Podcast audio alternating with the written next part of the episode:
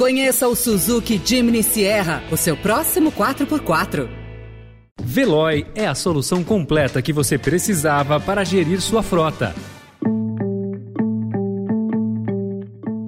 Olá, seja muito bem-vindo, seja muito bem-vinda. Começa agora mais uma edição do Notícia no seu Tempo. Esse podcast é produzido pela equipe de jornalismo do Estadão para você ouvir em poucos minutos as principais informações do jornal. Entre os destaques de hoje, operação da Polícia Federal e suspeita de vazamento geram crise entre Moraes e Aras. Governo projeta 40 bilhões de reais de crédito a pequenos negócios e a fuga de ucranianos de Kiev temendo nova ofensiva dos russos. Esses são alguns dos assuntos que você confere nesta quinta-feira, 24 de agosto de 2022.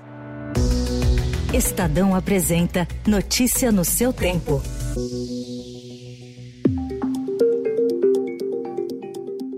Uma operação da Polícia Federal contra oito empresários simpatizantes do presidente Jair Bolsonaro que teriam dito que preferem um golpe à volta do PT gerou crise entre o ministro do STF, Alexandre de Moraes, e o procurador-geral da República, Augusto Aras.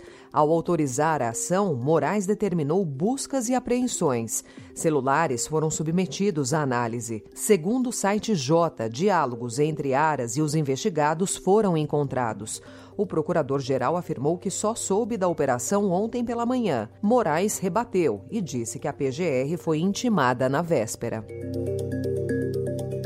Mas a questão básica para explicar. Então, se a gente não chegar à conclusão, Bona, é, é, Renata, de que este modelo é a certeza de uma crise eterna. Candidato à presidência pelo PDT, o ex-ministro Ciro Gomes afirmou ontem, durante sabatina ao Jornal Nacional da TV Globo, que o presidencialismo de coalizão implantado no país é uma certeza de crise eterna.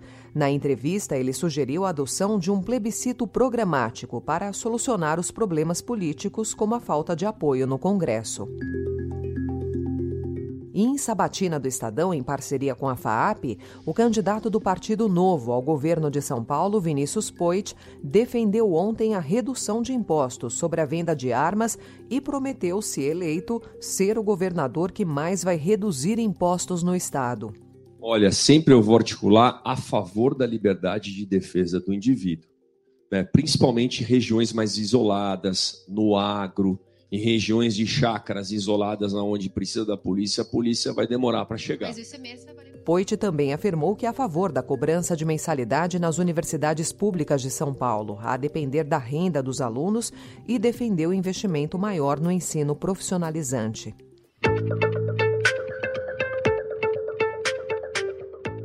Às vésperas das eleições, o governo acelerou a liberação de empréstimos para microempreendedores individuais, microempresas e empresas de pequeno porte. A meta da equipe econômica é que sejam liberados até 72 bilhões de reais até dezembro de 2024. Somente neste ano, esses desembolsos podem chegar a 40 bilhões de reais. Técnicos do Ministério da Economia se convenceram de que a liberação pode se transformar em votos.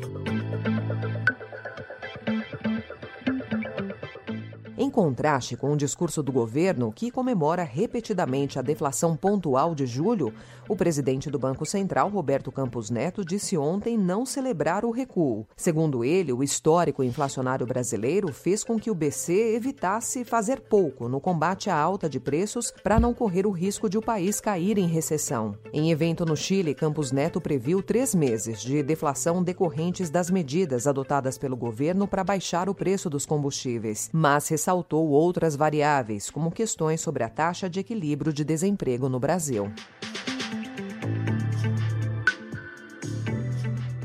Aliás, o Procon de São Paulo vai apertar o cerco contra as indústrias de laticínios que colocam no mercado produtos à base de soro de leite e com embalagens muito parecidas com as de itens que levam leite em sua composição. Esses produtos começaram a ganhar mais espaço com a disparada do preço do leite.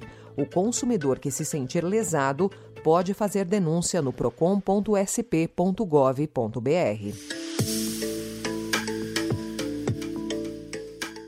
Médicos de hospitais como Emílio Ribas e o das clínicas, ouvidos pelo Estadão, têm recorrido à morfina e a outros opioides para tentar controlar a dor de pacientes com quadros graves da varíola dos macacos. Esses diagnósticos geralmente levam à internação e têm sido mais comuns em pessoas com lesão na região genital ou perianal. Segundo o balanço mais recente da Organização Mundial da Saúde, 7,8% de todos os casos relatados até hoje levaram a hospital hospitalização. E dados do Ministério da Saúde apontam que quase 60% dos pacientes registrados até agora apresentaram ferida genital. Na segunda-feira, o ministro da Saúde, Marcelo Queiroga, afirmou que o fato de não existir um tratamento específico não quer dizer que não tenha tratamento possível para a doença.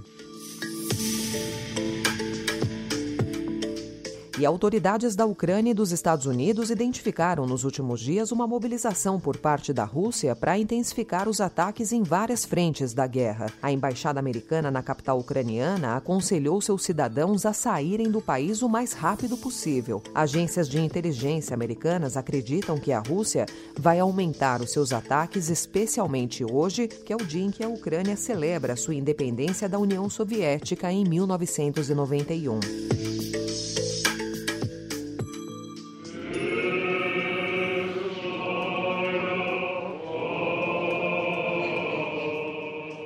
Os russos deram adeus ontem a Daria Dugina, filha do ideólogo de extrema-direita Alexander Dugin, em uma cerimônia que deu força aos que defendem ações mais enérgicas contra a resistência ucraniana. Dugina morreu no sábado em um ataque à bomba que o Serviço de Segurança russo atribuiu à Ucrânia. Políticos, âncoras de TV, famosos e outras personalidades públicas compareceram ao local, culpando a Ucrânia pelo ataque. Notícia no seu tempo.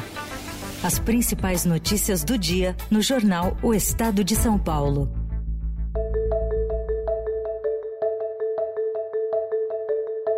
O Estadão também informa hoje que cientistas estão clonando árvores ameaçadas de extinção e acelerando o florescimento para recuperar a área atingida pelo rompimento da barragem de rejeitos de Brumadinho, em Minas Gerais, em janeiro de 2019, que deixou 270 mortos e um rastro de destruição ambiental. A tecnologia inédita poderá ser usada no futuro na recuperação de outras áreas desmatadas. A técnica, desenvolvida por cientistas da Universidade Federal de Viçosa, é usada pela primeira vez em parceria com a Vale. Estão em processo de resgate ambiental cerca de 27 hectares, com um plantio de aproximadamente 70 mil mudas.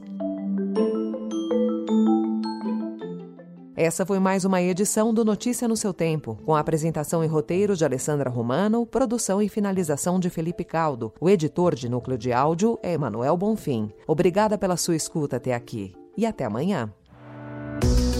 Você ouviu Notícia no seu tempo.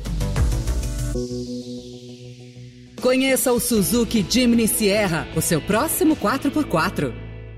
Procurando a rota mais inteligente para gerir sua frota? Veloy é a solução completa que você precisa. Acesse veloy.com.br/empresa e descubra um caminho prático e eficiente para a gestão da sua empresa.